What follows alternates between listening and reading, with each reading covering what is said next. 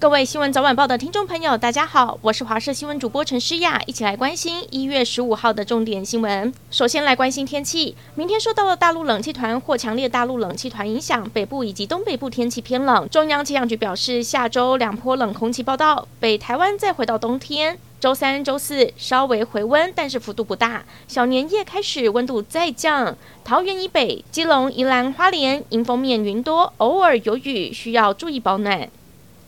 苏花公路大清水隧道经过四天的抢修，成功在下午五点恢复通车。不少驾驶一早就到管制口来等通车。路旁摊商也说，很久没有看到排队的车潮，期待接下来生意能够恢复。也提醒用路人，因为还有边坡加固作业，从十五号到十八号都有通行时段的管制，不开放夜间通车，一直到十九号才全面恢复正常通行。春节期间也会有警戒人员，一有落实就会立刻警示车辆停下。苗栗竹南镇的国泰路上，今天中午十二点半左右，一连三间铁皮工厂发生了火警，包括了塑胶工厂、资源回收厂和塑胶原料半成品仓库。这三间工厂里堆放不少易燃物，加上风势助长，火势猛烈，还不断传来爆炸声。其中一间塑胶厂的老板说，疑似听到隔壁的仓库传出爆炸声，接着就看到火焰，但起火的厂房到底是哪一间，还有待理清。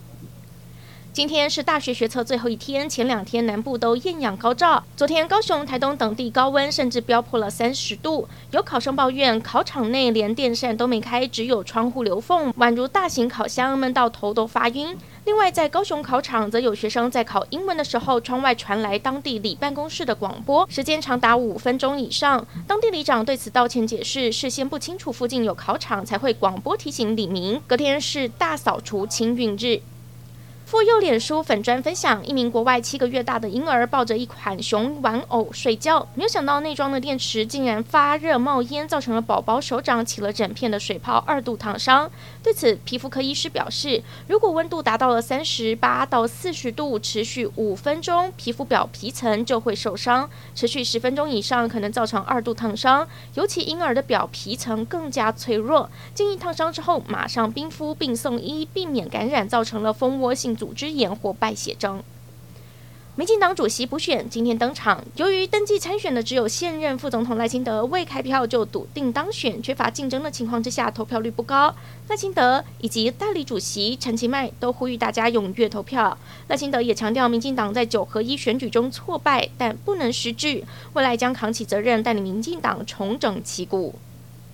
南亚国家尼泊尔发生了将近五年来最大空难。尼泊尔航空公司雪人航空一架国内线航班十五号降落前偏离目的地一点五公里，坠毁在峡谷里。当地媒体报道，有民众拍下了失事航班的最后身影。影片中，飞机低空飞行异常翻转，十秒钟之后就失事，吓坏了目击者。目前死亡的人数已经攀升到六十七人。